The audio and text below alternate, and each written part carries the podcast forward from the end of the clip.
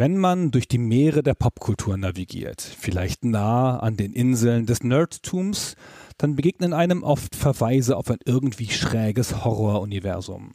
Da soll es ein Cthulhu drin geben, einen kosmischen Horror, was immer das ist, irgendwen, der Lovecraft heißt und auf jeden Fall Monster, die Tentakel im Gesicht haben. Dazu gibt es Filme, Bücher, Games, Memes, Comics, Brettspiele, Rollenspiele und vieles, vieles mehr. Wenn man Leute anspricht, die davon mehr zu verstehen scheinen und sie fragt, was dieses Cthulhu-Universum eigentlich ist, dann wird man erstmal darauf hingewiesen, dass das nicht das Cthulhu-Universum ist, sondern der Mythos. Hi, ich bin Gunnar von Stay Forever und habe zu diesem Thema, wie zu vielen anderen auch, nur gefährliches Halbwissen zu bieten. Aber ich habe mir eine Expertin eingeladen, die mich und euch, liebe Hörer, an die Hand nehmen und eine Stunde durch den Mythos führen wird. Willkommen, Rahel. Hi Gunnar, schön, dass ich hier sein darf. Mich freut es auch. Rahel Schmitz ist Philosophin, Literaturwissenschaftlerin, Journalistin und Beisitzerin des Vorstands der Deutschen Lovecraft Gesellschaft. Sie hat unter ihren wissenschaftlichen Veröffentlichungen ein Paper mit dem schönen Titel Hybrid-Zombie-Vampire und die globale Apokalypse in der Passage-Trilogie von Justin Cronin. Und im Vorgespräch hat sie mir verraten, dass Eternal Darkness, Sanity's Requiem, auf dem GameCube zu ihren Lieblingsspielen gehört. Rahel, führ uns mal sanft ein. Was ist denn der Mythos? Ja, du stellst eigentlich direkt schon zum Anfang eine relativ schwierige Frage.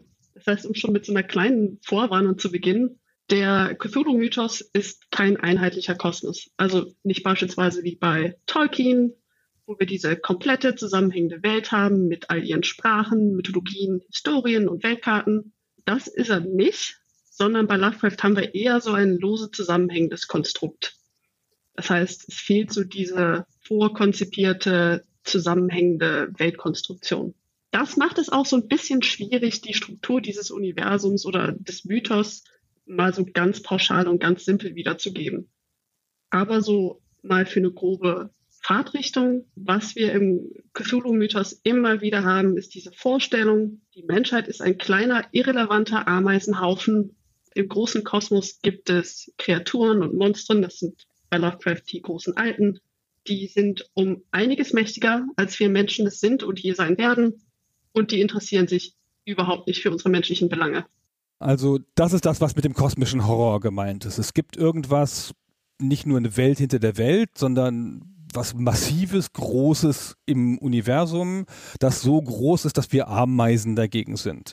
Und wenn wir es zu greifen versuchen oder anzuschauen versuchen, können wir es nicht begreifen, weil es so weit weg ist. Ja, Genau. Die ganze Idee geht eben zu großen Teilen auf den Schriftsteller H.P. Lovecraft zurück. Wobei man da eben explizit sagen muss, zu großen Teilen. Denn das Spannende ist, dass Lovecraft immer wieder andere Schriftsteller, also befreundete Schriftsteller eingeladen hat, sich an seinen Ideen und seinen Kreationen zu bedienen. Er selbst hat sich genauso auch immer wieder augenzwinkert in die Werke anderer befreundeter Autoren eingeschrieben. Beispielsweise Robert E. Howard oder Robert Bloch. Und das heißt, ganz pauschal gesagt ist der Cthulhu-Mythos eigentlich seit dem ersten Tag an, ich nenne es jetzt mal Open Source Horror, der schon immer von vielen Schriftstellern geformt wurde. Und das ist auch so der Geist, den der Mythos bis heute eigentlich beibehalten hat. Das ist aber auch mit einer der Gründe, warum es eben oft auch so ein bisschen widersprüchlich ist, was jetzt genau der Cthulhu-Mythos ist. Der Begriff beispielsweise kommt überhaupt nicht von Lovecraft selber, sondern diesen Begriff Cthulhu-Mythos, den schreibt man eigentlich August Derleth zu, also ein befreundeter Schriftsteller. Lovecraft selbst hat mal diese Welt, die er da erschaffen hat, zusammen eben mit befreundeten Autoren in einem Brief scherzhaft als Yog-Sothothery beschrieben. Das musst du jetzt ein bisschen erklären, warum das jetzt scherzhaft ist und was das bedeuten muss. Ja, scherzhaft insofern, als das, oder sagen wir mal, Augenzwinkert.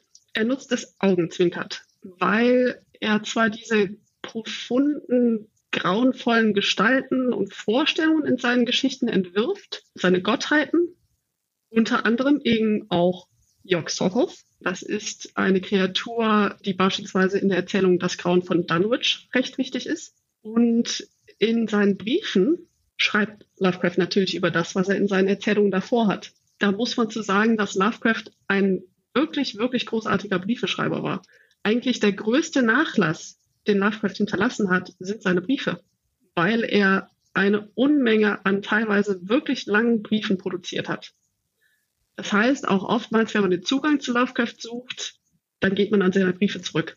Und da schreibt er eben unter anderem von dieser Vorstellung, dass diese ganzen Welten, die er da schafft und diese Kreaturen, dass er das als Yog-Sothothery bezeichnet. Du hast gesagt, die Briefe sind ein wesentlicher Teil seines Nachlasses, also dieser Cthulhu-Mythos ist nicht per se nur definiert durch das relativ schmale literarische Werk von Lovecraft, die Kurzgeschichten und Romane, sondern was bei Tolkien die Notizen sind, sind bei Lovecraft die Briefe, ist das richtig?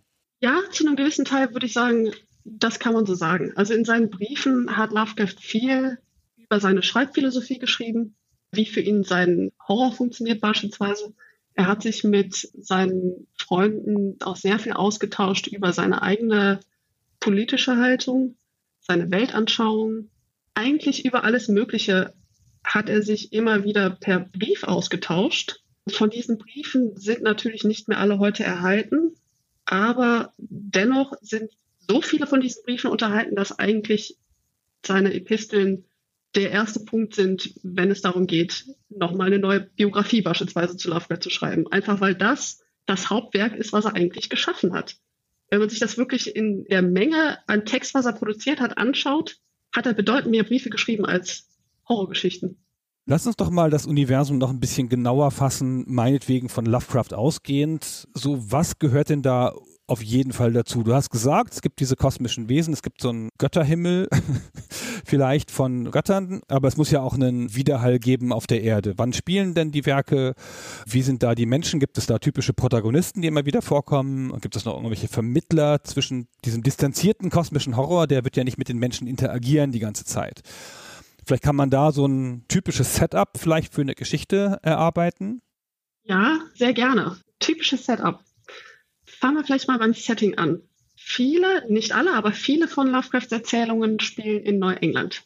Das ist eine Ecke, die heute auch deshalb gerne als Lovecraft Country bezeichnet wird. Das ist ein Begriff, der wurde explizit für das Rollenspiel Call of Cthulhu geprägt. Manchmal wird diese geografische Kante, wo sich das abspielt, auch als Miskatonic Region oder als Arkham County bezeichnet. Das heißt, dieses Lovecraft Country ist grob gesagt in Neuengland angesiedelt, insbesondere beispielsweise Rhode Island und Massachusetts, um mal ein paar konkrete Städte zu nennen, Salem, Ipswich oder auch Lovecrafts eigene Heimatstadt Providence. Lovecraft Country ist eine Kombination von solchen echten Schauplätzen und vielen fiktionalen Schauplätzen, wie beispielsweise Arkham und seiner Miskatonic University, Kingsport, Innsmouth oder auch Dunwich. Das Spannende bei diesen fiktionalen Orten ist, dass sie oftmals recht offensichtlich echten Städten oder Dörfern nachempfunden sind. Deswegen hat man, wenn man diese Erzählungen liest, auch immer dieses sehr starke Neuengland Feeling, nenne ich es jetzt mal, in den Geschichten. Lovecraft arbeitet beispielsweise sehr viel mit Lokalkolorit, dass er teilweise auch versucht, die Dialekte der Leute schriftlich wiederzugeben. Es ist wirklich spezifisch dieses puritanische Neuengland mitsamt seiner vielfältigen Geschichte, von der Siedlungsgeschichte über die Hexenverfolgung und so weiter und so fort. Also dieses Neuengland, wie Lovecraft es letzten Endes auch selber erlebt hat, worauf seine Geschichten aufbauen. Man könnte das Setting also nicht beliebig durch ein anderes ersetzen. Es ist, wenn wir jetzt mal über das Setting hinausgehen, auch meistens seine eigene Zeit, in der Lovecraft schreibt, also das frühe 20. Jahrhundert. Und er siedelt viele Geschichten auch oder er formuliert viele seiner Geschichten so, dass man konkrete Bezüge zu echten Geschehnissen erkennen kann beispielsweise sein Kurzroman Berge des Wahnsinns. Da geht es um eine Forschungsexpedition in die Antarktis und er lässt da immer wieder Fakten und Anspielungen auf tatsächliche Polarexpeditionen im Laufe dieses Romans fallen. Das heißt, er verortet sowas auch gerne zeitlich so, dass man eben seine Erzählungen, ich sage jetzt mal, nicht nur geografisch, sondern auch zeitlich wiedererkennen kann, dass man die wirklich verorten kann wie bei Sherlock Holmes. Ist das ein literarisches Mittel für ihn, um da eine Art von Realismus zu erzeugen? Definitiv ja. Also spezifisch, wenn man jetzt vom Handwerk redet, was Lovecraft sehr, sehr gerne macht, ist, dass er so ein Gefühl von Authentizität schafft. Das heißt, er baut in seine Erzählungen immer wieder wissenschaftliche Fakten ein. Einige davon sind rein fiktional. Wenn er beispielsweise über irgendwelche Erkenntnisse schreibt, die seine Charaktere aus bösen Büchern, wie beispielsweise dem berühmt-berüchtigten Necronomicon, gelernt haben. Einige dieser Fakten sind komplett fiktional, andere dagegen, wie diese Anspielungen auf Polarexpeditionen in Berge des Wahnsinns, sind echt. Was dabei rauskommt, ist so ein wissenschaftlicher Diskurs, den er aufgebaut hat, der der Geschichte natürlich ein Gefühl von Authentizität gibt, aber gleichzeitig auch so ein bisschen, ja, heute würde man es vielleicht mit Found-Footage-Filmen vergleichen, immer so ein bisschen im Unklaren lässt, was ist davon jetzt echt, was ist rein fiktional. Also wir haben Neuengland, frühes 20. Jahrhundert, ein realistisches Szenario, es wachsen keine rosa Bäume draußen, es ist eine Welt, die man wiedererkennen kann, aber in der Welt ist jetzt irgendwas unheimlich, anders. Was passiert da in dieser Welt? Ja, das ist auch schon wieder eine sehr gute Frage, denn, das muss man ganz klar sagen, die Geschichten, wie Lovecraft schreibt, sind nicht das, was wir gewöhnt sind. Zumindest nicht im Horror. Um mal konkrete Beispiele zu nennen. Die meisten Geschichten von ihm haben keine sonderlich komplexe Handlung. Und die meisten seiner Charaktere sind komplett eindimensional und uninteressant. Das liegt daran, weil bei ihm der Fokus eben auf diesem Weird und dem kosmischen Horror liegt. Und ganz konkret auf der Entdeckung von profunden Erkenntnissen. Also diese Erkenntnis, dass unsere menschliche Weltvorstellung kompletter Humbug ist. Bei Lovecraft ist das echte Grauen, der echte Horror immer Wissen. Und darauf liegt bei ihm immer der Fokus, dass Charaktere diese Erkenntnis erlangen. Das ist kein Monsterhorror. Ja, das ist nämlich genau etwas, was Lovecraft von der zu seiner Zeit gängigen literarischen Tradition unterscheidet. Es ist nicht das, um es jetzt mal pauschal zu sagen, dass von außen irgendein Horror in unsere geschützte heile Welt eindringt. Beispielsweise in Dracula haben wir das. Da haben wir im wahrsten Sinne des Wortes Vampir, der aus Osteuropa nach London reist und sich dann in der Hauptstadt einnistet und von dort aus die Zivilisation unterwandert. Das haben wir bei Lovecraft nicht, sondern bei ihm ist der Horror diese Erkenntnis, dass das Grauenvolle immer bereits da war. Wir haben es nur bisher nicht entdeckt.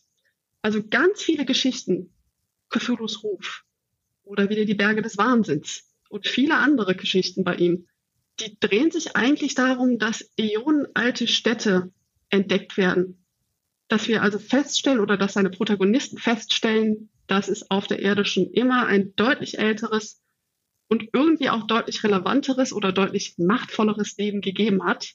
Und was da dann natürlich verkapselt immer drin steckt, ist diese Erkenntnis, okay, diese Zivilisationen sind irgendwann zerfallen. Uns Menschen wird es wahrscheinlich genauso gehen. Und nach uns wird es auch wieder andere Zivilisationen geben. Der Horror wird von den Protagonisten immer gesucht und gefunden. Ist das richtig? Und nicht so wie der Vampir oder der Werwolf oder der Geist, der an deiner Tür rütteln, während du in deinem geschützten Heim vor Angst schlotterst, sondern die Protagonisten gehen raus und finden den Horror unter der Erde in einem Buch, in einem abgelegenen Ort. Ist das richtig zusammengefasst? In den meisten seiner Geschichten. Also wenn ich jetzt seine Protagonisten und Erzählfiguren mal grob kategorisieren müsste, dann haben wir zum einen Menschen, die durch ihren Forscherdrang oder Wissensdurst angetrieben werden und die letztlich mehr finden, als sie vertragen können. Wieder Berge des Wahnsinns, ganz klassisch. Eine andere Kategorie wäre aber Menschen, die schon immer so einen morbiden Hang zum Außergewöhnlichen gehabt haben. Da wäre beispielsweise der Künstler Pigman in Pigmans Modell. Das sind eigentlich so die typischsten Protagonisten, die wir bei ihm haben. Erzähl mal, was der Pigman, was den besonders macht. Also den Forscher kann man sich ja vorstellen, das ist ja eine Klischeefigur, ja, aber so der Pigman ist vielleicht nicht so geläufig. Dazu muss man schon sagen, bei Pigmans Modell, da gibt es eigentlich zwei Figuren, die relevant sind. Wir haben einmal die Erzählfigur, also die Person, die als Leser oder Leserin erzählen, was da vor sich geht. Und es gibt den Künstler Pigman, der im Bostoner North End ist es, glaube ich, sein Atelier hat.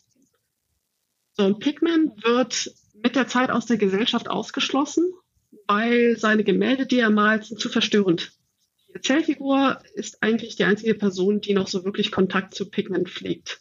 Und mit der Zeit, was sich im Verlaufe der Erzählung herausstellt, ist, dass die Gemälde, die Pigman malt, keine Fantasie sind. sondern er malt eigentlich sehr realistische Gemälde, nämlich nach den Dingen, die er in seinem eigenen Keller in diesem Atelier entdeckt.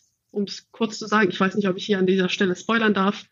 Sein Keller ist mit den Tunneln unter der Stadt verbunden. Das heißt, was man in dieser Geschichte Pigments Modell ganz schön sieht, sind eben diese Charaktere, die ohnehin schon diesen Hang zum Morbiden haben. In dem Fall eben der Künstler Pigman, der diese Begeisterung hat für das Düstere, das Finstere, letzten Endes diese Gule und irgendwo auch die Erzählfigur, weil er den Kontakt zu Pigman ja sehr lange hält und irgendwie auch schon wissen will, was es mit diesen Gemälden jetzt auf sich hat.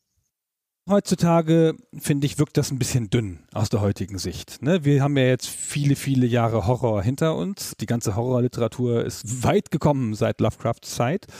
Und heutzutage ist man alle Arten von Monstern gewohnt und alle Arten von Twists und alles schon mal da gewesen. Aber dieser Clou, der in der Pigman-Geschichte ist, nämlich, pass auf, lieber Leser, das ist real das ist eine totale Überraschung und das ist ja ganz frischer Horror zu der Zeit. Das ist ja neu, was Lovecraft da macht. Ich finde, heutzutage muss man sich immer so ein bisschen zusammenreißen, wenn man so Lovecraft-Sachen liest, also jetzt nicht Lovecraft selber, aber Sachen, die an Lovecraft angelehnt sind, dann ist es immer unbeschreiblich, schlimm und groß und so. Und heutzutage hat man ja viele Jahre diesen ganz, wie soll ich sagen, diesen ganz ausdefinierten Horror, Schlachthaushorror und solche Sachen gehabt und so. Und da wirkt das manchmal ein bisschen blass gegen. Aber das war damals neu, oder? Er war der Einzige, der das so gemacht hat, was er da gemacht hat. Oder bezieht er sich auf eine Ahnenreihe zurück? Ich würde immer sagen, dass auch Lovecraft in einer Tradition geschrieben hat. Oder zumindest, dass er den kosmischen Horror jetzt nicht im Alleingang erfunden hat, weil auch er war letzten Endes durch andere Kulturschaffende beeinflusst. Oder hat sich von ihnen inspirieren lassen. Ich würde dennoch sagen, dass es zu seiner Zeit neu war, wobei man aber klar sagen muss, dass diese Geschichten wie jetzt Pigments Modell oder der Twist am Ende wenig vorhersehbar ist. Das war auch schon zu Lovecrafts Zeiten so. Es gibt auch einige Geschichten, wo das sogar explizit so drinsteht. Ganz konkret beispielsweise im Schatten aus der Zeit. Da kommt zum Schluss eben auch so ein Twist, wo wir endlich lernen, was jetzt unseren Erzähler da so schockiert hat. Und dieser Twist wird schon eingeleitet mit den Worten, der gescheite Leser wird das jetzt sicherlich schon erraten haben, aber was ich fand, war das und das. Aber um vielleicht nochmal zurückzukommen auf diese Tradition, in der Lovecraft schreibt oder eben auch nicht schreibt. Wovon er sich ganz klar distanziert hat, ist der klassische konventionelle Schauerroman. Also wir haben bei Lovecraft keine Vampire, keine Werwölfe, keine kettenrasselnden Geister, samt eben aller ihrer bisherigen Interpretationen und Lesarten. Wir haben auch nicht diese hilflosen Damen und heroischen Jünglinge, die zusammen gegen finstere Aristokraten kämpfen, also eigentlich das, was wir beispielsweise von Horace Walpole oder auch Anne Radcliffe, teilweise Mary Shelley kennen. Wo er sich vor allen Dingen ganz besonders gegen gewehrt hat, ist die moralische Lektion, die oft in diesen konventionellen Schauerromanen drinsteckt. Was ethisch richtiges Verhalten ist, was ethisch falsches Verhalten ist und so weiter und so fort. Wen Lovecraft sehr verehrte, das war Edgar Allan Poe. Und den bezeichnet er an einer Stelle auch als den God of Fiction, also wirklich den Gott der Dichtung. In dem Essay Supernatural Horror in Literature, der hatte im Deutschen mehrere Titel, dieser Aufsatz. Ich glaube, der gängigste Titel ist Literatur der Angst oder auch schon mal das übernatürliche Grauen in der Literatur. Also in diesem Aufsatz, da nennt Lovecraft Poe im Grunde genommen den Anfang einer Reihe von Autoren des echten kosmischen Horrors. Also da sieht Lovecraft wirklich den Beginn der Tradition, in der er dann selber aufschreiben möchte. Dass Lovecraft Poe so verehrt hat, wird sicherlich auch daran liegen, dass ähnlich wie Lovecraft Poe zu seiner Zeit entgegen der gängigen literarischen Tradition geschrieben hat. Also Poe hat wirklich neue literarische Traditionen angestoßen und Lovecraft wollte was ganz Ähnliches schaffen. Hat er im Endeffekt ja auch geschafft. Ein weiterer Schriftsteller, den Lovecraft sehr verehrte, war Lord Dunsany. Den kennen wir in Deutschland eigentlich fast gar nicht wenn der Name genannt wird, dann wird er meistens schon direkt eben in Zusammenhang mit Lovecraft genannt. Zu Lovecraft-Zeiten war Lord Dunsany aber tatsächlich ein sehr berühmter Schriftsteller. Von Dunsany hat Lovecraft beispielsweise die Inspiration zu seinen Traumlande-Erzählungen erhalten. Also es sind einige Erzählungen von Lovecraft, die in den sogenannten Traumlande angesiedelt sind. Die gehen dann in eine etwas andere Richtung, als wir es jetzt beispielsweise im Dunwich Horror haben. Dan Zaney kennt man, glaube ich, wenn man ihn in Deutschland überhaupt kennt, eher als frühe Fantasy-Autor. Ist das richtig? Ich habe den so unter Fantasy abgespeichert, fremde Welten und so. Götter, Schwerter und sowas, ja. Genau das. Und deswegen auch eben die Geschichten, die bei Lovecraft am meisten wirklich durch Danzani beeinflusst sind, sind eben genau, weil es diesen fremde Welten Fantasy-Bezug hat, seine Traumlande-Erzählungen. Okay, und der Lovecraft, du hast es eben so ein bisschen angedeutet, der war kein Mainstream-Autor, wie Poe auch nicht. Der war überhaupt keine große Nummer in der literarischen Szene zu der Zeit, oder? Der hatte keinen Erfolg, keinen großen mit seinen Sachen. Nee, überhaupt nicht. Seine Geschichten sind hauptsächlich oder eigentlich ausschließlich in Pulp-Magazinen erschienen, also in Groschenheftchen. Ja, genau. Eigentlich Groschenheftchen würden wir es heute nennen. Das berühmteste davon ist Weird Tales. Und er war natürlich dieser eher speziellen, eher kleinen Leserschaft solcher Magazine bekannt. Darüber hinaus war er aber eigentlich unbekannt. Das ist auch der Grund, warum Lovecraft nach seinem Tod 36 beinahe in Vergessenheit geraten wäre. Um Lovecrafts Werk vor der Vergessenheit zu bewahren, haben zwei seiner Freunde, nämlich August Derleth und Donald Bondry, 1939 überhaupt mal den Verlag Arkham House gegründet. Der hatte wirklich nur den Zweck, diese Erzählungen und diese Geschichten von H.P. Lovecraft zu bewahren. Wenn der vorher nicht beliebt war oder bekannt war, wie haben die das dann geschafft, dass sich das zu so einem Popkultur-Ding entwickelt hat? Oder kam das gar nicht zu der Zeit und das kam erst viel später? Das ist eine gute Frage. Also es hat immer mal wieder, wenn es jetzt mal Spitzen in der Popularität von Lovecraft gegeben. Ich glaube, warum explizit die zwei das geschafft haben, gut, die haben auch stetig dran gearbeitet und weiter Sammlungen herausgegeben. Oder eben, dass August Derleth diesen Begriff vom Cthulhu-Mythos überhaupt mal geprägt hat und dem Ganzen damit auch irgendwo einen Namen gegeben hat. Das heißt aber nicht, dass nach Lovecrafts Tod sofort diese Erzählungen jetzt auf einmal auf der Bestsellerliste erschienen sind. Ich würde auch generell sagen, so beliebt wie Lovecraft heute ist oder so gängig wie der Name heute ist, das haben wir vorher noch nicht gehabt in diesem Umfang. Das hat doch was damit zu tun, dass das gemeinfrei ist, oder? 2008 ist das Werk von Lovecraft gemeinfrei geworden. Das heißt, du und ich, wir können jetzt eine Lovecraft-Geschichte schreiben im Lovecraftschen Stil und wir dürfen die Originalschauplätze und die Originalnamen, Cthulhu, alles nehmen. Wir dürfen nur keine Spiele machen, weil dafür liegen die Rechte bei der Firma Chaosium, die das Call of Cthulhu Rollenspiel gemacht hat. Aber mein Eindruck ist so ein bisschen, die Rezeption der Geschichten, das hat sich nicht groß geändert, aber diese Popkultur-Explosion, dass es jetzt T-Shirts gibt mit dem Cthulhu-Kopf drauf und Schokolade mit Tentakeln und diese Sachen, das kommt, glaube ich, stark seit 2008. Ja, ich glaube, da hast du auf jeden Fall recht. Ich weiß nicht, ob das der einzige Grund ist. Weil, wie gesagt, zumindest zu Lovecrafts Zeiten selber hat er ja auch immer wieder andere Schriftsteller eingeladen. Schreibt euch mit rein. Nutzt diese Kreaturen in euren eigenen Geschichten, wenn ihr es wollt. Das stimmt aber, dass es nach seinem Tod erstmal Probleme mit dem Copyright gegeben hat. Ganz klar.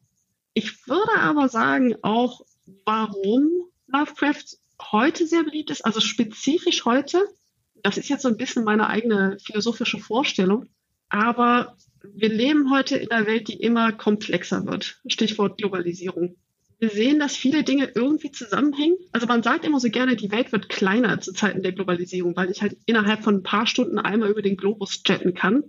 Ich würde tatsächlich sagen, die Welt wird größer.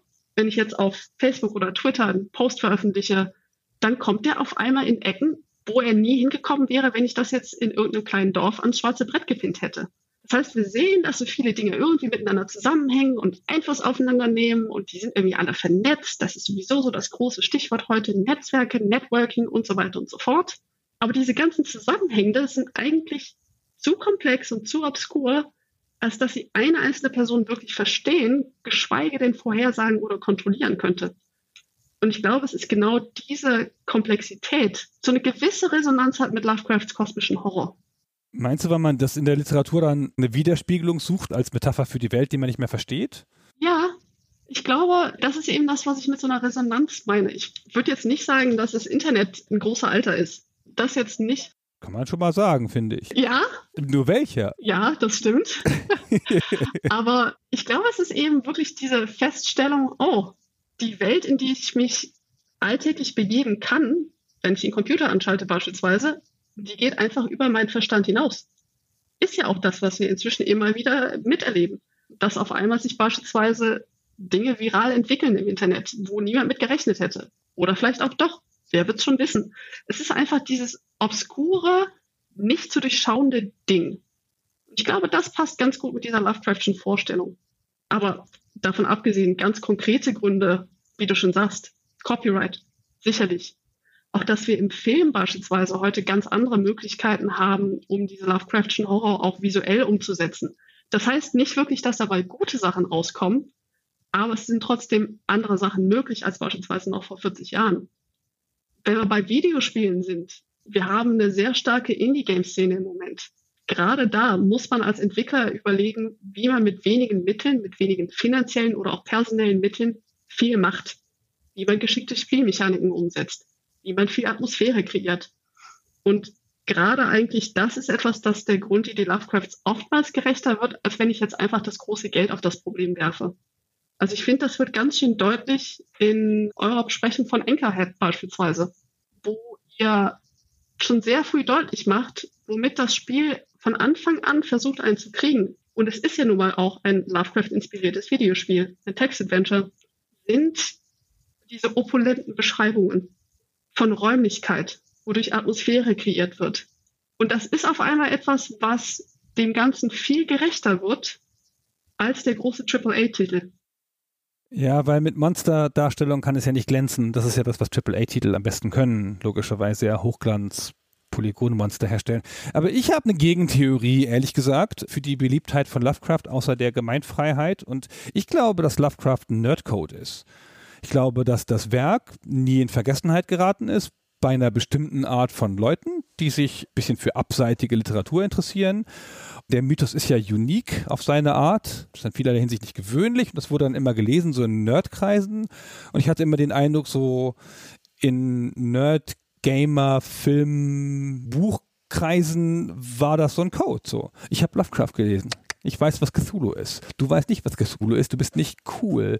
Dir fehlen Nerd-Credits. Und ich habe ein bisschen den Eindruck, dass das sozusagen in so einer Nische überlebt hat und dann mit der kompletten gigantischen Aufwertung der Nerdkultur, die in den letzten 20 Jahren passiert ist, dass das damit auch nach vorn geschwemmt ist. Dann wurden alle die Sachen, die in der Nerdkultur dazugehörten, mal rausgenommen, angeschaut, geschüttelt und auf ihre kommerzielle Verwertbarkeit überprüft. Und da hat es auch den Lovecraft oder den Cthulhu mit nach oben gespült. Ja, da würde ich dir zustimmen. Doch, auf jeden Fall. Das spielt auch eine große Rolle und wo man das ganz schön daran erkennen kann, ist, dass eigentlich schon seit längerer Zeit sich viele Leute oder viele Schriftsteller, viele Schriftstellerinnen immer weiter in diesen Mythos reingeschrieben haben. Stephen King beispielsweise macht das schon seit geraumer Zeit, dass er so kleine Anspielungen fallen lässt. Das macht er in S, das macht er in einer kleinen Stadt. Sag mal ein Beispiel, ein konkretes bei King. Ja, bleiben wir mal beim Roman S. Dieser gigantische Türstopper von Roman mit seinen tausend Seiten die ganze Vorstellung, wie Pennywise, also S, das Monster vom Roman funktioniert, das ist im Prinzip großer Alter. Oder im Roman in einer kleinen Stadt wird explizit York Southerth genannt. Ich meine zumindest, es war York Southerth. Also da werden wirklich explizit auch Namen aus dem Mythos genannt. Wir haben die Novelle Der Nebel, wo aus einem Nebel, der auf ominöse, umgekehrte Weise entsteht, Tentakelmonster rauslaufen. Das heißt, da werden immer wieder so Anspielungen gemacht, die sind mal explizit, mal weniger explizit. Und wer den Cthulhu-Mythos kennt, wer Lovecraft gelesen hat, wird es erkennen. Die Person freut sich dann. Das ist das, wie du es nennst, der Nerdcode. Die Person, die es nicht kennt, der tut es auch nicht weh. Die wird es vielleicht nicht verorten können, aber es macht deswegen den Lesefluss oder die Handlung jetzt nicht schlecht. Ich glaube, unsere Hörer haben diesen Nerdcode schon überall mal gesehen. Ich glaube, so popkulturell versiert sind wir als Retro-Gamer immer und es gibt ja auch Spiele und Filme und so, die sich explizit darauf beziehen. Aber wenn ich das jetzt aufzählen müsste, was ich glaube, aus meiner Laienperspektive, was dazugehört, dann sind das immer Tentakel im Gesicht, irgendwas Kosmisches, Cthulhu, irgendeine Stadt unter dem Meer und dann endet's bei mir. Und immer wenn dann irgend so ein absurdes Wort, Tacken, Nyarlathotep oder irgendwas da irgendwo vorkommt, dann denke ich, ja, das ist bestimmt so eine Cthulhu-Anspielung. Aber lass uns diesen Mythos mal so konkreter fassen, so ein bisschen wie man die Tolkien-Welt konkreter fassen würde. Da gibt es doch bestimmt eine Timeline. Was ist denn passiert da? Gibt es da irgendwas, wo man so einen Bogen spannen kann? So, das Universum wurde erschaffen von? Ja, das ist schon schwierig zu sagen, weil es eben dieses lose Konstrukt ist. Ich würde auch vielleicht gerade ganz kurz etwas weiter ausholen, um mal zu versuchen, die Weltanschauung dahinter, hinter diesem Mythos etwas greifbarer zu machen. Was Lovecraft beispielsweise in einem Brief schreibt, ein Brief an Farnsworth Wright, da schreibt er, dass alle seine Erzählungen auf dieser Prämisse aufbauen, dass unsere menschlichen Gesetze und Interessen und Emotionen weder eine Gültigkeit noch irgendeine Relevanz haben im großen Kosmos. Das ist ja auch das, was wir jetzt schon so ein bisschen in den Vordergrund hier gestellt haben. Was man jetzt immer wieder liest oder hört, wenn es um Lovecraft geht und wie er seine Geschichten konstruiert und wie er selber die Welt gesehen hat, dann hört man immer oder liest immer wieder, dass Lovecraft ein, und Achtung, jetzt kommen ein Haufen großer Worte, mechanischer Materialist war, der sich eben mit dem kosmischen Indifferentismus befasst hat. Literaturwissenschaftler war? nee, also ich habe auch erstmal schlucken müssen. Nee, das sind ein Haufen großer Wörter, die jetzt nicht selbsterklärend sind, wenn man nicht Philosophie studiert hat. Ah, okay. Was da drin steckt, ist aber eigentlich gar nicht so schwierig. Fangen wir mal mit dieser Idee vom mechanischen Materialismus an. Der besagt zum einen, das Universum ist ein Mechanismus, eine Art Uhrwerk. Ein Uhrwerk, das von fixen Gesetzen angetrieben wird. Das heißt, das Universum ist deterministisch. Also alles hängt kausal nach so einem Ursache-Wirkungsprinzip zusammen. Wenn sich das eine Zahnrad bewegt, dann wird sich auch das Nachbarzahnrad bewegen. Was daraus aber folgt, ist, dass im Lovecrafts Universum es keinen freien Willen gibt. Jedes Ereignis ist das Produkt der vorherigen Umstände, nicht unseres freien Denkens. Das ist schon mal ein Punkt, der später für diesen kosmischen Horror und für seinen Cthulhu-Mythos sehr relevant ist. Die zweite Komponente von dem mechanischen Materialismus ist eben die Vorstellung, dass jegliches Dasein im Universum, wir Menschen, die Pflanzen, Tiere, aber auch eben seine gottgleichen Kreaturen ausschließlich materieller Art sind. Das heißt, es ist eine Weltanschauung, die entgegen der Vorstellung von einer Göttlichkeit oder einer Seele oder einem Geist geht. Das ist auch der Grund, warum Lovecrafts Kreaturen nicht wirklich Götter sind in so einem spirituellen Sinn, sondern sie sind eben wieder aus unserer menschlichen Ameisenperspektive Gott gleich. So. Aber es sind ja völlig reale Kreaturen mit einem Körper. Die meisten von ihnen, auch nicht alle. Es gibt einige Kreaturen, die einfach in komplett anderen Dimensionen existieren. Und das ist nämlich genau der spannende Punkt, wo wir dann wieder zu diesem kosmischen Horror und dieser kosmischen Gleichgültigkeit kommen. Nämlich im Grunde genommen das Universum, diese Gesetze von diesem Uhrwerk, um mal bei dieser Metapher zu bleiben, die übersteigen einfach unser menschliches Verständnis.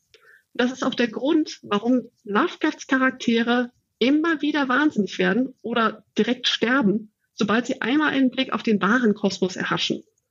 Die menschliche Psyche ist einfach zu starr und zu klein, um diese kosmische Wahrheit überhaupt verstehen zu können. Und ein Teil dieser kosmischen Wahrheit ist eben, das Universum dreht sich nicht um die Menschheit, sondern die Menschheit ist ein komplett irrelevanter Ameisenhaufen. Dazu habe ich einen Einwand den ich schon lange mal mit jemandem diskutieren wollte, der sich damit auskennt. Ich verstehe, dass das kosmischer Horror ist, zu groß für die Menschen, alle werden wahnsinnig, die davon lesen. Ich habe dieses Rollenspiel damals gespielt, dieses Call of Cthulhu Rollenspiel, wo man immer auf Insanity würfeln muss, sonst wird der eigene Charakter verrückt. Und das ist alles sehr, sehr groß und diese Wesen verstehen uns gar nicht, bemerken uns gar nicht. Aber doch in der Ruf des Cthulhu wird Cthulhu von Menschen geweckt aus einem ewigen Schlaf in der Stadt Erlier und dann verfolgt er sie, wirklich wie so ein Monster, halt ein sehr großes Monster auf dem Meer, die fahren mit ihrer Yacht weg und dann drehen sie um und rammen ihn. Und das fand ich jetzt sehr prosaisch für den Kontakt mit einem kosmischen Horror, der viel zu groß ist für die Welt, dass man ihn verstehen kann. Wie geht denn das zusammen oder habe ich da irgendwas nicht so richtig begriffen? Du hast das absolut richtig begriffen. Das ist ein großartiger Moment in Lovecrafts Erzählungen und einer der Gründe, warum man auch immer so ein bisschen lachen muss, wenn man seine Erzählungen liest. Das ist zwar alles groß und kosmisch und ganz furchtbar und existenzialistische Angst, was da passiert, aber genau die Szene, die du gerade angesprochen hast, ist auch ein bisschen albern. Der große alte Cthulhu wird von einem Bötchen gerammt und dann verzieht er sich. Ja, danach geht er wieder schlafen. Kommt ein Sturm und geht wieder schlafen. ich war schon so ein bisschen geprimed, als ich das gelesen habe. Dachte so, oh, ist schon ganz schön, hm, hm, ist jetzt alles vorbei mit der Menschheit. Der niest ja nur einmal und sind wir alle tot und so. Und dann rammen die die und dann geht Ach, ich glaube, ich muss mich wieder hinlegen. Da bin ich absolut bei dir. Es gibt einige Geschichten, die genau das machen. Also bestes Beispiel sind auch wieder Lovecrafts böse Bücher, Necronomicon und Co., wo es dann immer heißt, naja, die Bücher überhaupt zu lesen ist schon gefährlich, weil da steht ja schon diese kosmische Wahrheit drin. Und so mancher ist schon verrückt geworden, wenn er diese Bücher gelesen hat. Es ist erstaunlich, wie viele von Lovecrafts Charakteren das Necronomicon anscheinend bei Kaffee und Kuchen einfach gelesen haben, weil sie Lust drauf hatten. Noch nicht mal, weil es ihr Forschungsgebiet wäre oder so. Es scheint einfach eine gute Nachmittagslektüre zu sein. Naja, wenn es da schon liegt, nein, dann muss man es auch lesen.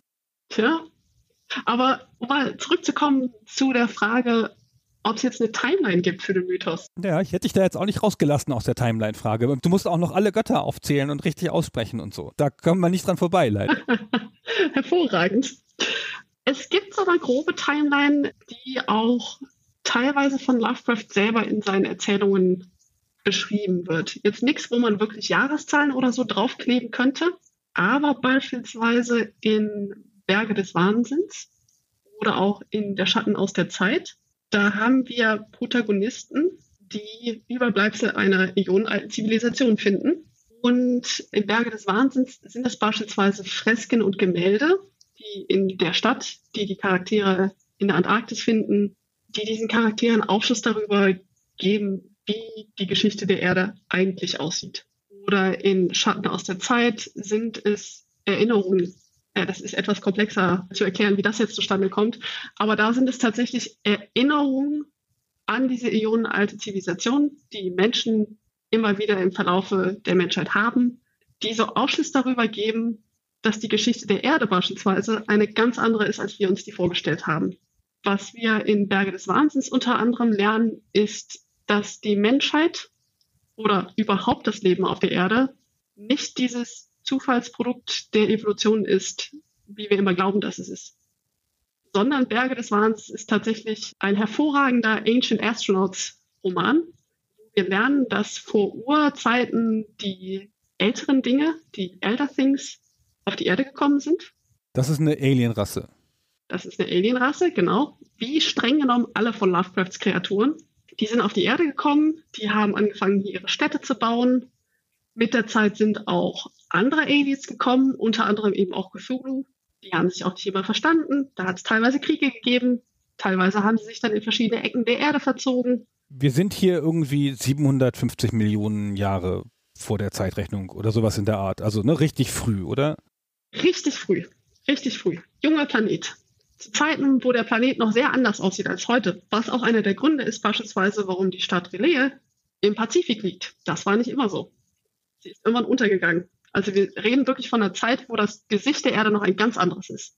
Und was wir in Berge des Wahnsinns auch lernen, ist, dass diese älteren Dinge, denen ist irgendwann langweilig geworden. Und Hunger hatten sie auch. Also haben sie halt angefangen, ein bisschen rum zu experimentieren mit ihrem chemischen Baukasten. Was klar wird im Roman, ist, dass im Endeffekt die Menschheit und so ziemlich jedes andere Leben, wie wir es heute auf der Erde haben, eigentlich erst von den älteren Dingen geschaffen wurde. So. So. ja, da haben wir auch schon wieder diese typisch profunde Lovecraftsche Erkenntnis. Oh, ist gar nicht so, wie wir uns alles gedacht haben. Unser komplettes Weltbild ist zerstört. In Schatten aus der Zeit, das ist ein Kurzroman von Lovecraft, der über viele, viele tausende Jahre spielt. Da gibt es nämlich eine Alienrasse, das sind die Yith, und die haben Technologie erfunden, mit denen sie die Psyche anderer Wesen tauschen können. Also sie können quasi den Körper einer anderen Kreatur bewohnen. Das ist so ein Mind-Swapping-Story-Konstrukt. Und sie benutzen das für Zeitreisen. Das heißt, sie reisen nicht körperlich durch die Zeit, sondern sie schicken nur ihre Psyche durch die Zeit. Währenddessen wird die Person, die besessen ist, dann zurück zu den Ithians geschickt. Und die leben auch sehr, sehr lange vor der Menschheit auf der Erde. Und durch ihre Technologie, mit der sie eben Zeitreisen können, wissen sie eigentlich alles über das Universum, was passiert ist, was passieren wird. Und da lernen wir auch, dass beispielsweise die Menschheit irgendwann komplett in Vergessenheit gerät und danach kommen noch viele andere Zivilisationen, die eigentlich interessanter sind als die Menschheit. Das heißt, wir haben so einige Geschichten bei Lovecraft, wo er den Bogen aufspannt, wo er so ein bisschen eine Perspektive liefert, was jetzt mal konkret bei uns auf der Erde die Entstehungsgeschichte ist oder auch so, wo die Reise einmal hingehen wird. Aber wie gesagt, es ist jetzt nicht so, als ob man da konkrete Jahreszahlen draufkleben könnte, wann genau das jetzt alles stattfindet. Das sind ja alles Aliens, hast du ja schon gesagt, die dann hier auf der Erde ankommen mit verschiedenen Reisemethoden offenkundig und dann hier Krieg führen und um die Erde kämpfen und sich hier vertreiben und was weiß ich, was sie hier alles machen. Aber ich habe immer die Vorstellung, dass die nackt durchs All fliegen, wie so Monster oder Götter oder sonst irgendwas. Die kommen nie so ausgeschrieben in Raumschiffen mit Raumanzügen und haben Waffen in der Hand oder muss man sich die schon so vorstellen? Nee, da hast du recht. Die meisten dieser Kreaturen, oder zumindest so wie es mir jetzt einfällt, die kommen einfach auf der Erde an. Die reisen dann teilweise auch nicht durch den physischen Raum, sondern im Fall von Yog-Sothoth beispielsweise durch die Dimensionen und kommen so dann auf die Erde. Also das ist auch irgendwie schon die ganze Art der Reise, ist bei Lovecraft eben wieder etwas, was vollkommen außerhalb dieser Naturgesetze steht, wie wir als Menschen die verstehen. Und die großen Alten, also die Leute von Cthulhu, die sind einer dieser ankommenden Rassen einfach. Ja, genau. Und die bauen dann hier eine Stadt. Wie praktisch. ja, es gibt viele Städte, die bei Lovecraft immer wieder entdeckt werden. In der Wüste gibt es die namenlose Stadt, die ist so uralt, dass sie eben namenlos ist. Das heißt, lange vor jeder Menschheit. An der Antarktis gibt es die Stadt der älteren Dinge. Im Meer liegt Relais. Also das ist so ein ganz beliebtes Motiv, was wir bei Lovecraft haben, sind eben diese uralten Städte, die versunken sind, die versandet sind, die in Vergessenheit geraten sind. Und die wurden meistens immer von irgendwelchen Aliens erbaut. Und die großen Alten sind unsterblich, fällt mir in dem Zusammenhang gerade ein. Oder? Oder machen die nur irgendwas, dass sie nicht sterben? Weil Cthulhu ist ja irgendwann angekommen vor 300 Millionen Jahren und ist ja noch da, wie wir wissen. Ja, bei Cthulhu spezifisch ist es so, da gibt es ja diesen recht epischen und recht bekannten Vers. Es ist nicht tot, was ewig liegt, bis dass die Zeit den Tod besiegt. Spezifisch Cthulhu liegt in seinem Haus in dieser versunkenen Stadt Relie und schläft. Dieser Schlaf ist allerdings todesähnlich kann man sagen. Aber er ist eben nicht tot. Und spezifisch bei Cthulhu geht eigentlich daraus hervor, dass nach unseren menschlichen Vorstellungen, nein, er könnte nicht sterben. Aber er kann eben in diesem todesähnlichen Schlaf liegen. Und wir Menschen haben ein sehr großes Interesse daran, sofern wir nicht zu irgendwelchen finsteren Kulten gehören, dass das auch so bleibt. Ah, und da hast du jetzt natürlich die Kulte nochmal angesprochen. Jetzt haben wir nämlich die Verbindung zu den Protagonisten und den Menschen. Die Menschen finden Artefakte von dieser alten Welt oder versehentlich stolpern sie und sogar mal bei Elie rein und wecken Cthulhu auf, wie in dem Roman, den ich kurz angedeutet habe. Und es gibt dann auf der Welt noch Kulte, die davon wissen, die diese Artefakte entdeckt haben, die sich denken, es wäre jetzt eine Hammeridee, den mal aufzuwecken. Ja, es gibt bei Lovecraft sehr viele verschiedene Kulte man muss auch sagen, dass gerade die Kulte sind einer der Punkte, wo Lovecraft sehr, sehr problematische eigene Weltanschauung deutlich wird. Also man muss dazu sagen, dass Lovecraft eindeutig und nicht zu knapp ein Rassist und ein Antisemit war. Und wenn man sich seine Kulte anschaut, dann setzen die sich immer wieder aus Leuten zusammen, die er selbst vermutlich als exotisch und primitiv beschrieben hätte. Also beispielsweise in Cthulhu's Ruf, in der Geschichte, die du ja auch schon angesprochen hast, da sind das ganz eindeutig nicht weiße, gebildete Neuengländer, die diese Kulte zusammensetzen, sondern das sind immer, wie Lovecraft es beschreibt, irgendwelche primitiven Urvölker. Mischlinge, wird da oft gesagt, ja. Mischlinge ganz viel, genau, wo er auch so ein bisschen die Verbindung auftut. Das wären naturverbundenere Völker oder Menschen, die einfach andere Wissenszugänge haben. Aber man muss auch da sagen, wie gesagt, man sieht einfach sehr schön, Lovecraft war eine sehr problematische Person an seinen Kulten. Ich glaube, das war überhaupt eine problematische Person, der, der, auch mit sich selber nicht glücklich war. Aber dieser Rassismus und Antisemitismus, den du ansprichst, also man findet ja Weltanschauungselemente davon in vielen Persönlichkeiten dieser Zeit. Aber bei Lovecraft geht es halt nochmal eine Nummer weiter. Also das färbt auch das Werk. Das ist deutlich ein Teil seiner Persönlichkeit. Hat er nicht eine Katze, die Niggerman heißt? Ja, die hatte er und den Namen hat er auch beispielsweise in seiner Geschichte Ratten im Gemäuer so übernommen. Also man muss schon sagen, dass viele seiner Erzählungen und ein Großteil seines Horrors genau auf diesen rassistischen oder sagen wir mal generell xenophoben Ansichten aufbauen. Es ist halt immer wieder die Angst vor dem Fremden. Es ist immer wieder die Angst vor der Vermischung der Rassen, die bei ihm beispielsweise dann zum Untergang großer Zivilisationen führen. Das heißt, das ist immer so die Frage, müssen wir bei Lovecraft noch immer über seine schwierigen Ansichten reden? Ich bin der Meinung, ja, denn ein Großteil seines Werkes funktioniert genau aufgrund dieser Ansichten. Ja, das ist sicherlich richtig. Das ist ja auch interessant, dass das selten mitgesagt wird in den Popkultur-Dingen. Es gibt ja T-Shirts mit einem Lovecraft-Bild drauf. Und das ist ja jetzt nicht selbstverständlich so, dass jemand, der zumindest eindeutig so identifiziert ist, dass der im Jahr 2020 sich Leute da trauen, mit seinem Konterfei rumzulaufen. Der hat diesen unzerstörbaren Ruf als innovativer Autor für eine wie soll ich sagen, also nicht eine Elite, aber für eine kleine Gruppe, die sich damit auch abgrenzt. Und das rettet ihn. Ich glaube, er ist ja nie so im, Mainstream, Mainstream. Es gibt nicht den großen, coolen Lovecraft-Film, den alle gesehen haben. Es gibt keine Pixar-Verfilmung, keine Disney-Verfilmung oder sonst irgendwas. Das ist schon eine Sache, die ist so in einem bestimmten Teil, in einem nerdigen Teil der Popkultur verankert, auch wenn es jetzt sehr breit ist und viele Leute den Namen mal gehört haben. Ja, man muss auch sagen, diese Frage, müssen wir da immer noch drüber reden? Das ist eine echt heiße Diskussion. Um nicht zu sagen, es ist eigentlich ein Pulverfass. Weil die einen Leute sagen, wir reden nicht genug drüber. Die anderen sagen, okay, es ist ein totgerittenes Pferd. Hört auf, Permanent Lovecraft in den Schmutz ziehen zu wollen. Ich muss sagen, wenn wir uns wirklich seine Haltungen angucken, und um mal so ein paar Beispiele zu nennen an dieser Stelle, er war Hitler-Sympathisant, denn er war ganz begeistert davon, wie dieser Clown, wie er Hitler genannt hat, die arische Rasse verteidigte er war nicht nur Antisemit, sondern er hat auch immer wieder betont, dass er stolz darauf war, als solcher bekannt zu sein. Er hat ein ganzes Gedicht geschrieben mit dem Titel On the Creation of Niggers. Oder er hat diese Katze, wie du eben auch schon gesagt hast, mit dem Namen Niggerman.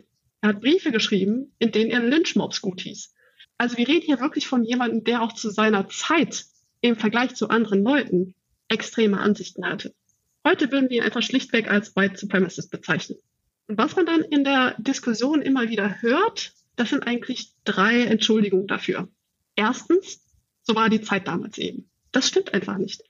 Die Meinung war vielleicht salonfähiger damals, aber es waren definitiv nicht alle Menschen dieser Meinung, denn sonst hätte sich seitdem ja auch überhaupt nichts geändert. Und außerdem, wenn das wirklich so gewesen wäre, dann hätte Lovecraft sich auch nicht immer wieder für diese Ansichten schon zu seinen Lebzeiten selber verteidigen müssen. Das war aber so. Er hat sich immer wieder wegen dieser Ansichten rechtfertigen müssen. Die zweite Entschuldigung, die man immer wieder hört, so antisemitisch kann Lovecraft nicht gewesen sein, denn er war ja mit einer Jüdin verheiratet. Seine Frau war eine ukrainische Jüdin, Sonja Green. Es war jetzt auch nicht wirklich eine glückliche Ehe. Sie hat nicht sonderlich lang gehalten.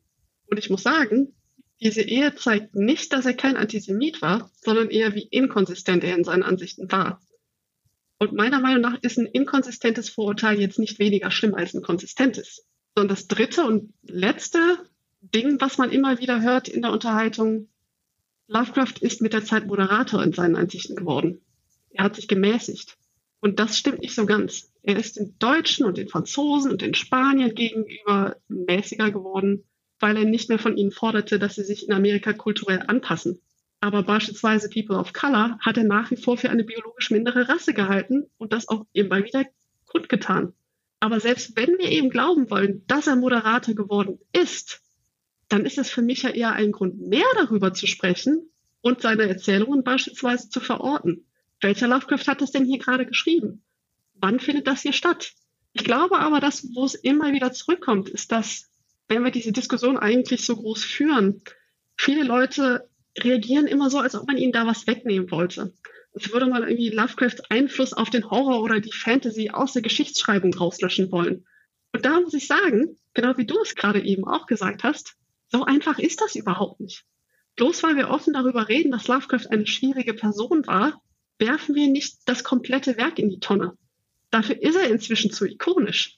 Und das müssen wir auch überhaupt nicht machen. Wir gucken uns auch weiter Bilder von Picasso an, wir hören weiter Wagner, und wir haben auch trotz Martin Luthers antisemitischer Ansichten nicht die evangelisch-lutherische Kirche in die Tonne geworfen. Das geht schon. Aber ich finde, es ist eben nur wichtiger, darüber zu reden. Gerade weil heute Lovecraft so ikonisch geworden ist. Lovecraft Cells Heute ist das einfach das große Ding. Und ich finde, da sollten wir schon darüber klar sein, was es ist, was wir hier gerade kaufen oder auch verkaufen. Genau, oder was wir lesen. Und ich finde immer, wenn es das Werk färbt, und das hat es ja eindeutig, dann ist es auch immer relevant. Es gibt ja diese Diskussion, ob man den Autor vom Werk trennt und so. Aber gerade bei Lovecraft sind Autor und Werk überhaupt nicht zu trennen. Also du hast ja schon geschrieben, die Briefe und das geht ja alles deutlich über das veröffentlichte Werk hinaus, jetzt an Romanen und Kurzgeschichten.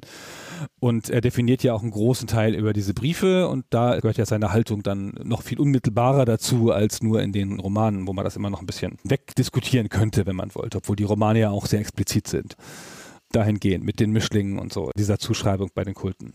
Ja, also um es ganz klar an dieser Stelle nochmal zu sagen, ich will nicht, dass das Werk jetzt irgendwie bereinigt oder gecancelt wird. Ganz im Gegenteil, ich will ja darüber diskutieren. Und ich finde, es gibt inzwischen auch gerade in der Popkultur einige Beispiele, Texte, Filme, die das ganz hervorragend machen. Beispielsweise Matt Ross Lovecraft Country, wo jetzt auch die Serie zu erschienen ist. Das ist mal so ein Beispiel davon, wie man auch kritisch mit Lovecraft umgehen kann und dabei beispielsweise einen großartigen Roman schreibt. Und eine Netflix-Serie ist das, ne? Ich glaube, es ist HBO. HBO, okay, ja. Also jedenfalls eine populäre Serie zu dem Thema. Genau. Das ist, finde ich, fast der prominenteste und popkulturell wirksamste Versuch, sich mit Lovecraft auseinanderzusetzen, weil hier kommt ja Lovecraft auch schon im Namen vor und das ist dadurch so klar verortet, wo ich finde, dass die meisten Werke, ich habe letzte Zeit ein paar Comics gelesen, Providence oder sowas. Und da gibt es dieses Lovecraftsche Raunen. Irgendwas ist hinter der Mauer und so. Aber es wird wenig ganz konkreter Bezug genommen auf die Lovecraft-Sachen, außer in so ein paar Nerd-Andeutungen. Ne? Die Stadt heißt jetzt Providence, aha, wir wissen alle, es muss Lovecraft sein und wir wissen alle, da kommt irgendwas dahinter vor. Das wird dann so als so ein Shorthand genommen, so eine Abkürzung, um irgendwas nicht erklären zu müssen.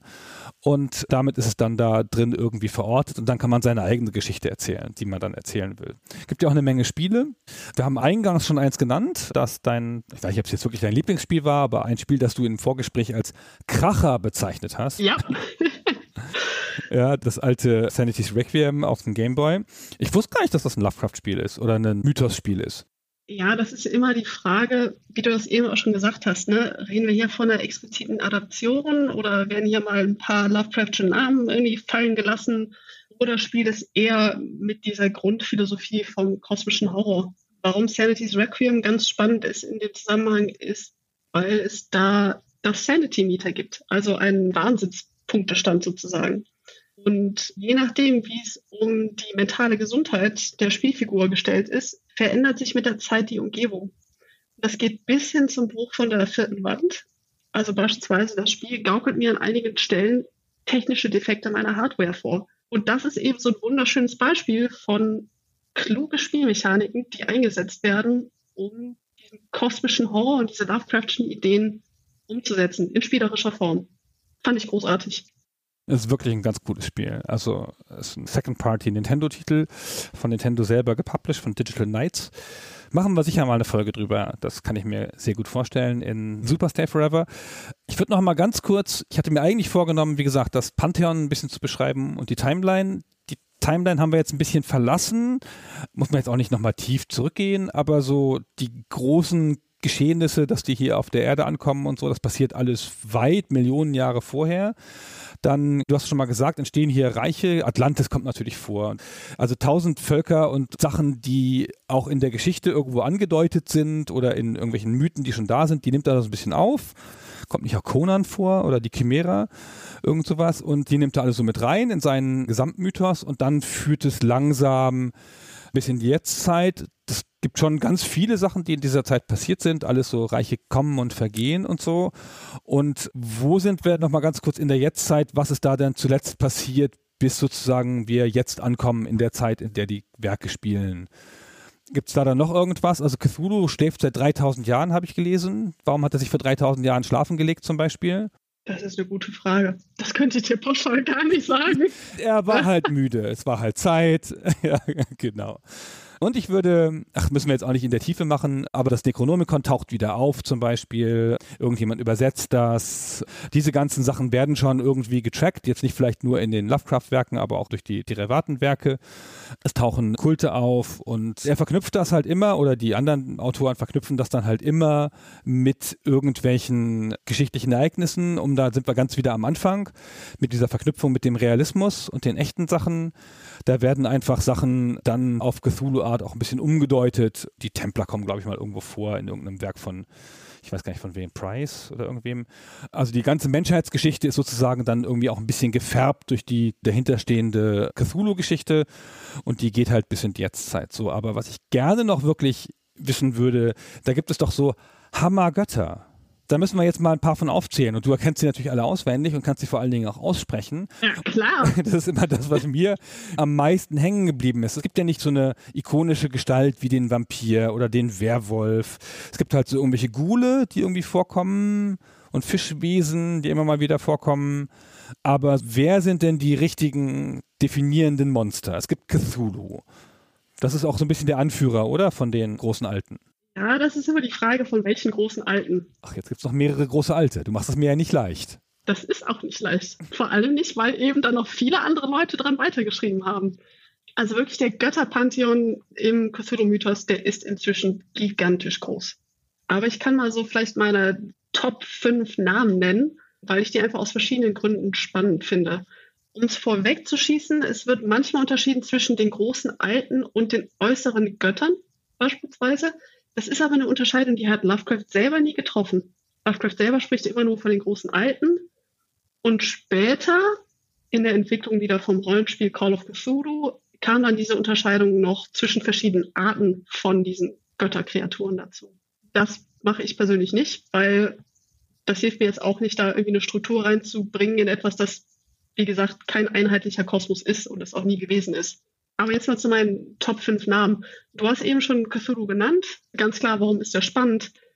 Der liegt irgendwo im Pazifik und schläft. Und wenn er aufwacht, dann ist es eigentlich mit jedem Leben auf der Erde vorbei.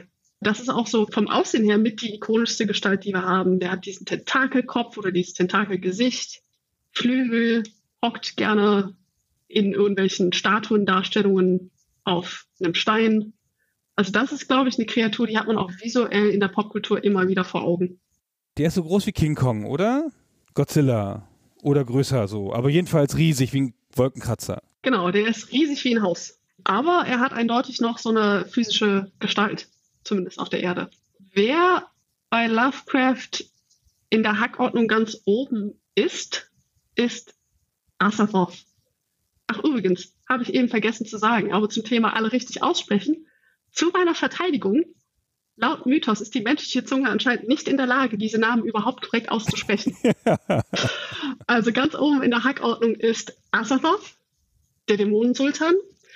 Der wird auch in, ich glaube, es ist der Jäger der Finsternis, also der leuchtende Trapezoeder, als das blinde, idiotische Chaos bezeichnet. Das ist eine unerreichbare Gottheit, Zentrum der Unendlichkeit, umringt von allerhand tanzenden Göttern da wird wieder so diese typische Lovecraftsche Vorstellung vom Kosmos deutlich. Der Höchste in der Hackordnung und das Zentrum der Welt ist ein blinder, idiotischer Gott, der eigentlich das Sinnbild des Chaos ist. Ja, der hat gar keine Agenda, ne? Der handelt nicht oder irgendwas. Der ist nur da und halt super mächtig. Genau. Azathoth ist einfach nur. Der macht nichts. Der ist das Zentrum von unserem Universum. Auch spannend finde ich Yog-Sothoth haben wir jetzt ja auch schon einige Male genannt. Ja, sag immer noch den Titel dazu. Die haben alle so lustige Titel. Yog-Sothoth ist, glaube ich, das Tor. Ich meine, es ist das Tor. Das ist eine Kreatur, die anscheinend aus vielen verschiedenfarbigen, multidimensionalen Sphären oder Kugeln besteht. Das können wir uns also visuell überhaupt nicht vorstellen. Und in der Erzählung Das Grauen von Dunwich zeugt Yog-Sothoth mit einer Menschenfrau zwei Söhne. Und Spoiler Alert, die zwei Söhne sind das Grauen von Dunwich. Eieiei. Noch ein spannender Name ist Nyarlathotep, alias das kriechende Chaos. Das ist der Bote von den großen Alten und von Azathoth. Das Spannende bei Nyarlathotep ist, der tritt in ganz vielen verschiedenen Gestalten auf. Unter anderem ist das beispielsweise der Jäger der Finsternis in der leuchtende Trapezoeder. Das ist also so ein Gestaltenwandler, der eigentlich immer chaotischen Schabernack vorhat. Und dann noch so ein spannender Name, der letzte, den ich jetzt auf Anhieb hätte, wäre Schub Nigorath, die schwarze Ziege mit den tausend Jungen. Finde ich deswegen spannend, weil auch der Cthulhu-Mythos und das auch schon original bei Lovecraft seinen eigenen Fruchtbarkeitsgott oder seine eigene Fruchtbarkeitsgöttin hat. Das gibt es auch bei Lovecraft schon ich kriege das ja immer nicht so zusammen. Ich finde dieses Ding, das in der Mitte des Universums ist, das ist so das, was mir am meisten dazu passt, zu diesem Gefühl vom unerreichbaren, grauen irgendwo. Aber so die anderen, also auch gerade die schwarze Ziege und so, die wird ja auch mal angebetet. Da gibt es dann Kulte und so und bin auch nicht so sicher, ob die nicht auch mal keine Ahnung, Wunder gewirkt hat oder so. Also ich habe da immer da den Eindruck, die haben dann schon mit den Menschen interagiert in irgendeiner Form. Ja, das ist halt so ein Widerspruch den haben wir ja eben auch mal so ein bisschen angesprochen. Auf der einen Seite interessieren sich diese Götter nicht für die Menschheit. Und im Fall von Azathoth wird es auch ganz deutlich, dass die unter Umständen auch überhaupt keine Agenda haben oder zumindest keine Agenda, die wir als Menschen verstehen würden. Aber auf der anderen Seite gibt es ja doch immer wieder Berührungspunkte mit der Menschheit durch eben diese Kulte und dass dann auch Nyarlathotep mal in Erscheinung tritt und seinen Schabernack eben betreibt. Ja, genau, der wandelt ja manchmal auf der Erde, der Nyarlathotep. Also der läuft da mal rum in irgendeiner Form. Also natürlich nicht in seiner Ursprungsform, nehme ich an. Genau. Also ich habe immer den Eindruck, das ist eigentlich ein cooler Plan alles mit den, mit den hammermäßigen Göttern da, die da so in der Ferne sind. Und dann ist dann irgendjemandem aufgefallen, dass sich das für so eine Plotstruktur in einem Roman nicht so wahnsinnig eignet, wenn die immer so weit weg sind. Und dann hat man doch ein paar Kompromisse gemacht und die mal ein bisschen näher wieder rangeholt an die Menschheit. Ja, es ist wie gesagt nicht immer ganz konsistent und nicht ganz stringent, was da vonstatten geht das hast du ja ausführlich beschrieben schon, dieser Open Source Horror und so, aber das ist einfach noch viel verbreiteter, als man das so einfach erzählen kann oder viel zerfaserter.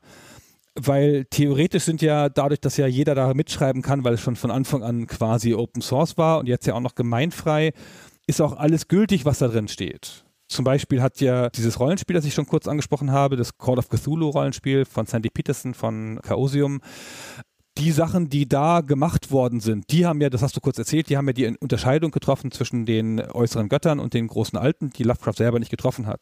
Und die ist aber seitdem dann Kanon quasi, wenn man von Kanon sprechen kann. Und August Derleth, einer der bekanntesten Autoren in dem Bereich, der hat dann die Trennung von dem Rollenspiel wieder übernommen. Also das geht dann auch immer so weiter. Deswegen ist das auch so ausgefasert und so riesig geworden. Und es gibt fast nichts anderes, wo so viele Leute dran mitarbeiten, was in so vielen Medien unterschiedlich definiert wird. So weil es ja doch sonst immer einen zentralen Wächter gibt über das Werk, wie die Familie von Tolkien oder der George R. R. Martin, der ja noch lebt und so, ja, wo halt niemand ran kann an die Werke. Und hier ist es halt wirklich super zerfasert, weil von Anfang an schon so viele Leute dabei waren. Absolut. Das ist aber auch mit das Spannende am Mythos, hätte ich gesagt, weil man den dann natürlich immer wieder umformen kann. Das ist auch was, was Lovecraft selber schon gemacht hat. Er hat jetzt nicht seine Erzählungen dem Konstrukt, was er da entworfen hat, unterworfen. Er hat sich da nicht knechten lassen, sondern konkretes Beispiel. Wenn er jetzt eine Erzählung in Stadt X ansiedeln wollte und er musste dafür mal eben das Layout dieser Stadt oder die geografische Lage dieser Stadt anpassen, weil es für die Erzählung mal besser funktioniert, dann hat er das auch gemacht. Und so ist er eigentlich auch mit seinen Gottheiten umgesprungen. Aber nochmal ganz kurz zu August Derleth. August Derleth hat noch ein bisschen was anderes gemacht. Er hat versucht, diese ganzen Kreaturen und Götter den vier Elementen zuzuordnen. Also Feuer, Wasser, Erde, Luft. Klar, kann man machen, aber im Endeffekt funktioniert das nicht so richtig und ich weiß auch nicht, ob wir damit irgendwas gewonnen haben.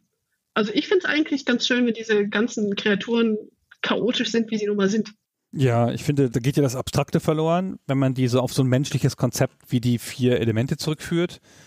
Das konterkariert ja so ein bisschen diesen Gedanken, dass wir sie gar nicht verstehen können, weil das mit den vier Elementen ist ja nun mal ein sehr menschliches Konzept, nachdem wir viele Götter gebaut haben. Und wenn die jetzt da plötzlich da reinfallen, da haben wir eigentlich recht gehabt. Total. Das ist auf einmal Cthulhu-Mythos, Ghost, Alchemisten.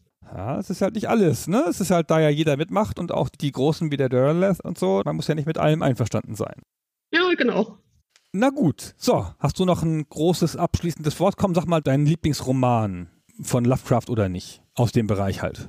Oh, das ist eine schwierige Frage. Ja, damit musst du doch jetzt gerechnet haben. Das ist so eine klassische Interviewfrage. Schon so ein bisschen, aber das ist dann trotzdem immer so offiziell, wenn man sich festlegen muss. Mein Lieblingsroman, also wenn wir jetzt wirklich von seinen wenigen Erzählungen reden, die mal ein bisschen länger sind, wäre, glaube ich, Berge des Wahnsinns. Die Lieblingskurzgeschichte wäre Die Farbe aus dem All. Hm. Ich nehme das jetzt mal so auf. So. Ich habe keine Erinnerung mehr an, an die Farbe aus dem All. Das ist auch die Geschichte, die Lovecraft selber am meisten mochte. Er war immer sehr selbstkritisch. Die wenigsten seiner Geschichten kann er so richtig gut leiden oder konnte er so richtig gut leiden. Die Farbe aus dem All war auch seine eigene Lieblingsgeschichte. Ich glaube auch, dass gerade wenn es um diesen kosmischen Horror geht, ist das mit eine der besten Erzählungen, die er verfasst hat ich weiche dem Thema mal für mich aus und nenne mein Lieblingsspiel in diesem Bereich und das ist Prisoner of Ice. Ein relativ konventionelles Grafik-Adventure mit Nazis und Lovecraft, was ja immer gut zusammengeht. und einen Lieblingsfilm habe ich nicht zum Beispiel, weil ich auch gar nicht wüsste, ob es einen guten Film gab. Ja, die Filme und Lovecraft, das ist immer so eine schwierige Frage. Also klar, es gibt einen Haufen Adaptionen von seinen Werken. Beispielsweise erst letztes Jahr ist mit Nicolas Cage Color Out of Space rausgekommen, also eben eine Verfilmung von Die Farbe aus dem All. Es gibt von 1985 diesen absoluten Kracher Reanimator von Stuart Gordon. Oh. Man muss halt sagen, die wenigsten dieser Filme, die sich als explizite Adaption verkaufen, werden dem Lovecraft-Horror wirklich gerecht. Also gerade bestes Beispiel Reanimator. Ich finde, das ist ein lustiger Film. Also im wahrsten Sinne des Wortes, es ist Comedy-Horror hat mit Lovecraft eben nicht so viel zu tun. Ne? Und das heißt, gerade bei den direkten Adaptionen ist es eher dürftig. Es gibt natürlich Filme, die einfach Elemente aus dem Mythos übernehmen. Das ist dann wieder dieses Name-Dropping, wie beispielsweise Tanz der Teufel, wo der ganze Schabernack passiert, weil irgendwer aus dem Necronomicon vorliest. Es gibt allerdings, würde ich sagen, ein paar Filme, die den kosmischen Horror im Allgemeinen relativ gut erwischen. Beispielsweise Alien oder auch die vielen verschiedenen The Thing, also das Ding aus einer anderen Welt Filme. Aber Alien ist ja noch immer konkret. Ich finde schon, dass Alien macht halt dieses Ding auf, oh, oh, oh, das ist doch was im All und das ist ziemlich hm, und besser nicht aufwecken. Aber das eigentliche Monster ist ja ein Monster. Also es ist ja konkret, du kannst es besiegen, kannst es hauen.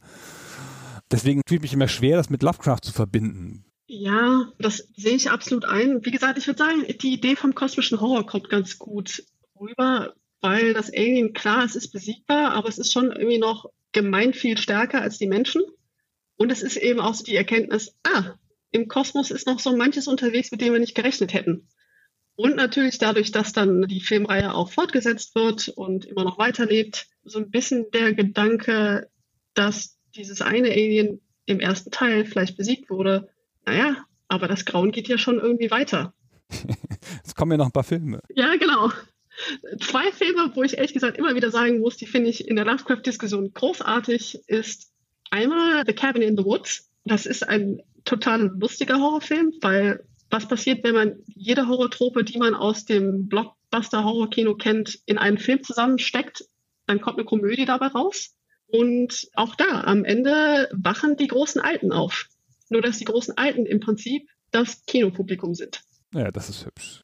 Das fand ich großartig. Und ein anderer Film, da rechnet nie einer mit, aber es ist auch eines meiner liebsten Beispiele, ist der Lego-Film. Das musst du jetzt noch erklären, fürchte ich. Ja, auch der Lego-Film macht einmal so ein Name-Dropping, beziehungsweise die machen das eigentlich visuell. An einer Stelle sieht man mal kurz ein Bild von einem Tentakelmonster, also wirklich so richtig klischeehaft Lovecraftsches Tentakelmonster.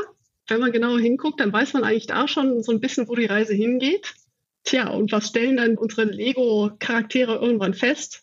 Oh, um uns drumherum gibt es noch eine ganz andere, viel mächtigere Welt, was dann die reale Welt ist, die Menschenwelt. Und die können über uns schalten und walten, wie sie wollen. Und wir haben eigentlich keinerlei Macht und keinerlei Einfluss auf das, was da passiert. Ja, das ist ja noch die beste Wiedergabe von allen, die, die, die, die, du genannt hast. Sehr cool. Es ist tatsächlich sehr nah dran. Ja, da passt doch die Metapher. Ja. Ganz zum Schluss, ich habe dich eingeführt als Beisitzerin des Vorstands der Deutschen Lovecraft Gesellschaft. Sag uns doch zum Schluss noch ganz kurz, was die Deutsche Lovecraft Gesellschaft überhaupt macht. Was machen denn so Gesellschaften dieser Art? Cthulhu beschwören, notwendigerweise. Wenn es dran ist, machen wir auch das, ganz klar. Scherz beiseite. Also die Deutsche Lovecraft Gesellschaft, kurz DLG, ist ein gemeinnütziger Verein. Wir befassen uns mit diesem riesigen Themenkomplex Lovecraft von allerlei Seiten ausgehend. Ob das jetzt ist, dass es beispielsweise Literaturrunden gibt, also eine Art Buchclub, wo Lovecraft und sein Werk kritisch diskutiert werden, ob es Rollenspielrunden sind. Die DLG entwirft beispielsweise auch ihr eigenes Rollenspielsystem. Tagen, da ist jetzt vor ein paar Tagen das Regelwerk sogar erschienen. Ist relativ umfangreich, also wer Interesse hat, sich das mal anzuschauen, gerne.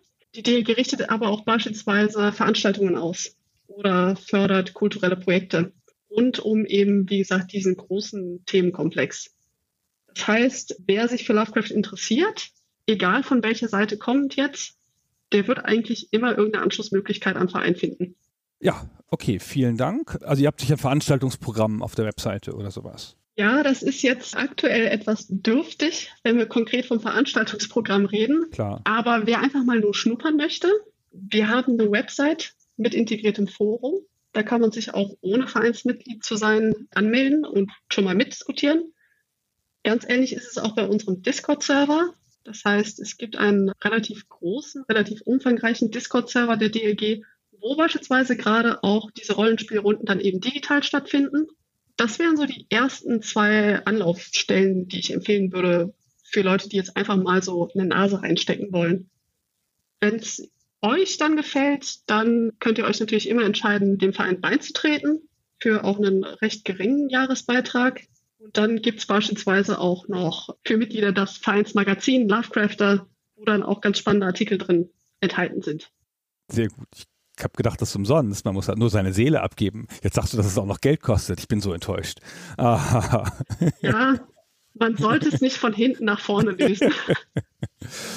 Okay, dann bedanke ich mich. Vielen Dank für diese lebendige Einführung. Ich hoffe, wir hören voneinander und bis zum nächsten Mal.